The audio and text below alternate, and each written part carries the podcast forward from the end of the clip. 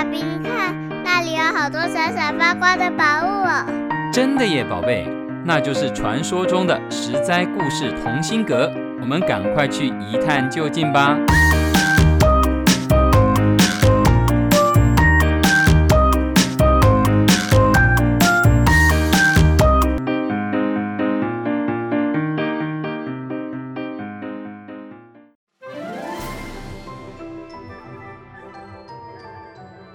各位亲爱的大朋友、小朋友，你们好！我是专门破解故事密码的露露姐姐。超展开故事系列的上一集节目里头，露露姐姐讲到了中国第一部百科全书《永乐大典》的故事。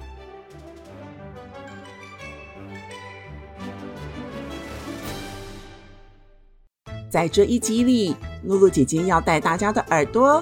旅行到法国和俄国去，听一听欧洲十八世纪启蒙时代出现的百科全书的故事。今天要说的这一套百科全书的主编是法国的哲学家狄德罗，就让我们一起来了解一下法国版的百科全书的故事吧。十八世纪的时候，有个法国的出版商。邀请了狄德罗帮忙把英国的百科全书翻译成法文。狄德罗是一个很热爱知识的人，他好高兴地接下了这个又能读书又能赚钱，还能满足对各种知识的好奇心的工作。但是很快的，他就发现不太对劲了。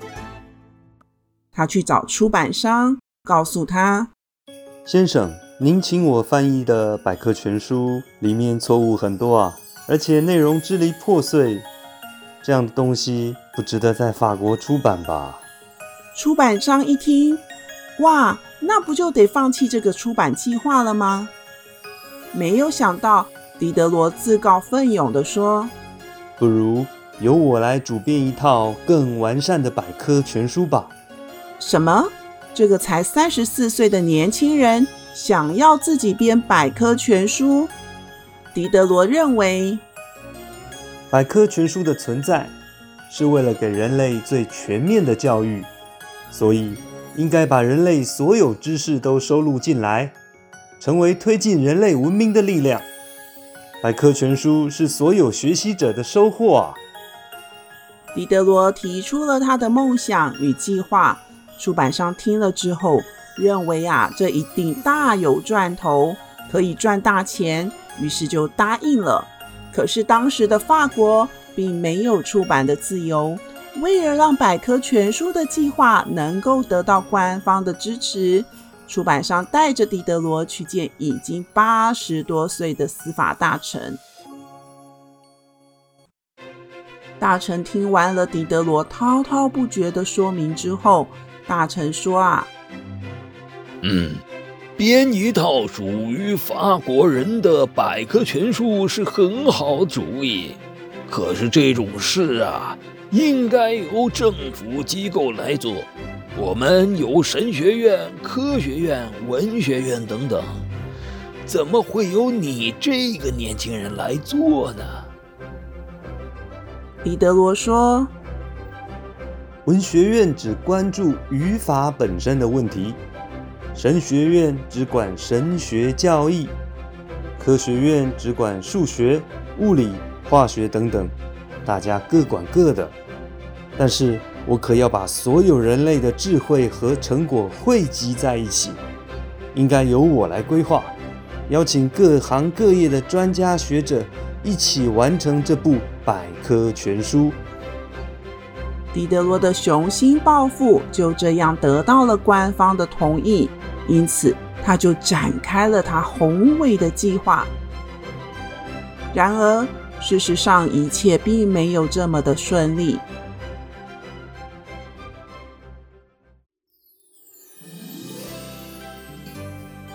首先，狄德罗虽然邀请了各行各业的专家来帮忙撰写条目，但是还是有非常非常多知识性的和技术性的条目。没有人写，于是他只好一个人包揽了所有没有人撰写的部分，比如说纺织业、珠宝业、面包业、皮件业、制作砖块、制作帽子、制作锅具，还有金银首饰、造车、造纸。哇，他撰写的条目范围又广，性质又杂。他为了撰写这些内容，他去市场请手工业者来到家里，一一询问，再一字一句地写下来。即便他如此的亲力亲为，但是在那个知识很封闭的时代，狄德罗还是因为他怀疑上帝是不是真的存在，而被抓进监狱里了。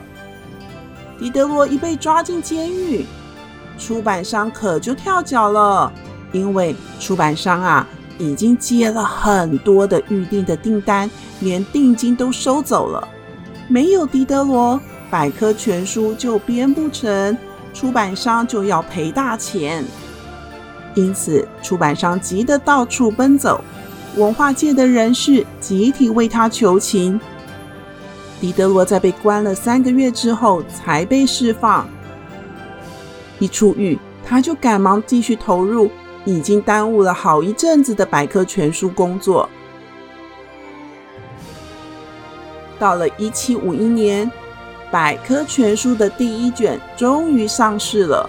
那个时候，所有法国上流社会的人都争相订购，人手一本，获得了很大很大的成功哦。狄德罗得到初步的成功以后，有一天晚上，有一个陌生的年轻人来敲他的门。狄德罗打开门，这个年轻人递给了他一篇文章，上面竟然写满了对狄德罗的恶意的批评。狄德罗很惊讶的看着年轻人，问他：“这篇文章是你写的吗？”年轻人说。是的，狄德罗从来没有见过这个年轻人啊，他很纳闷。我跟你素不相识，无冤无仇，你为什么要写这种文章重伤我？年轻人说：“嗯、呃，如果你愿意给我钱，嘿嘿，我就不发表；如果你不给我，哎，那我就去投稿登报。”原来这个年轻人是来勒索要钱的啊！狄德罗想了一想，他就对年轻人说：“嗯，我建议你把文章拿给奥尔良公爵，他很讨厌我，他一定愿意出高价买你这篇文章。”年轻人告诉他：“可是我不可能见到高高在上的公爵啊。”狄德罗回答：“那有什么问题呢？我帮你写一封推荐信。”说着，狄德罗就写了一封信给年轻人。这个年轻人果然拿着这封信，顺利的见到了奥尔良公爵，并且把这篇攻击狄德罗的文章给卖掉了。年轻人赚了一笔钱，还回来谢谢狄德罗。狄德罗劝他：“年轻人，去找个体面的工作吧，不要再靠写这种充满恶意的文章为生了。”可见狄德罗不仅有才气，他还对人很有包容力。狄德罗虽然因为百科全书而获得了很大的名气，但是他并没有因此发大财，发财的是出版商啊。狄德罗要嫁女儿的时候，他看看自己，他拥有最多的是书，最缺乏的是钱，所以他打算把自己多年收藏的书卖掉，筹钱给女儿办嫁妆。这个消息传出去之后，没有想到消息像风一样的吹进了千万里之外的俄国宫廷里头。狄德罗万万没有想到，他在俄国有个大粉丝，就是俄国的凯萨琳女皇。凯萨琳女皇统治着庞大的俄国。美丽、聪明又能干的她，也很爱看书哦。而且她最喜欢的作家之一，竟然就是狄德罗。哎，当她听到狄德罗为了钱要卖掉珍贵的藏书，女皇一听就觉得非常的舍不得。她竟然决定要花钱买下狄德罗所有的书。女皇说：“我愿意买下狄德罗先生的所有图书，但是我只有一个条件。”这些书由狄德罗先生担任保管人。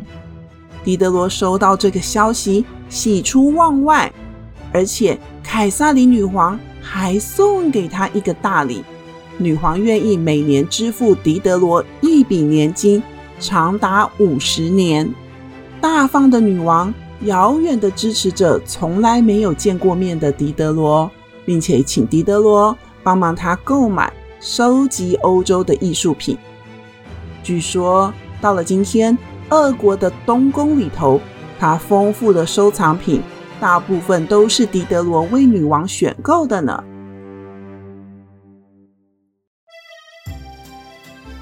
女王多次邀请狄德罗以后，狄德罗才终于出发前往俄国。搭乘马车从法国到俄国，需要好几个月的时间才到得了。狄德罗终于和他的大知音、大粉丝见面了，两人相谈甚欢，留下了历史的佳话。中国的永乐大典是在皇帝的支持下完成的，但是当时只有完成一套。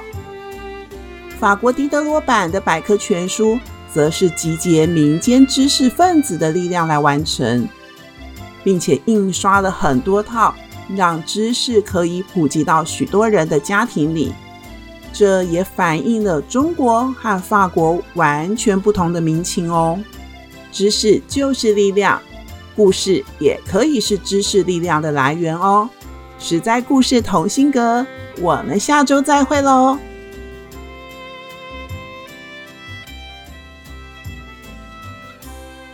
以上由实在实在网络教育学院制作播出。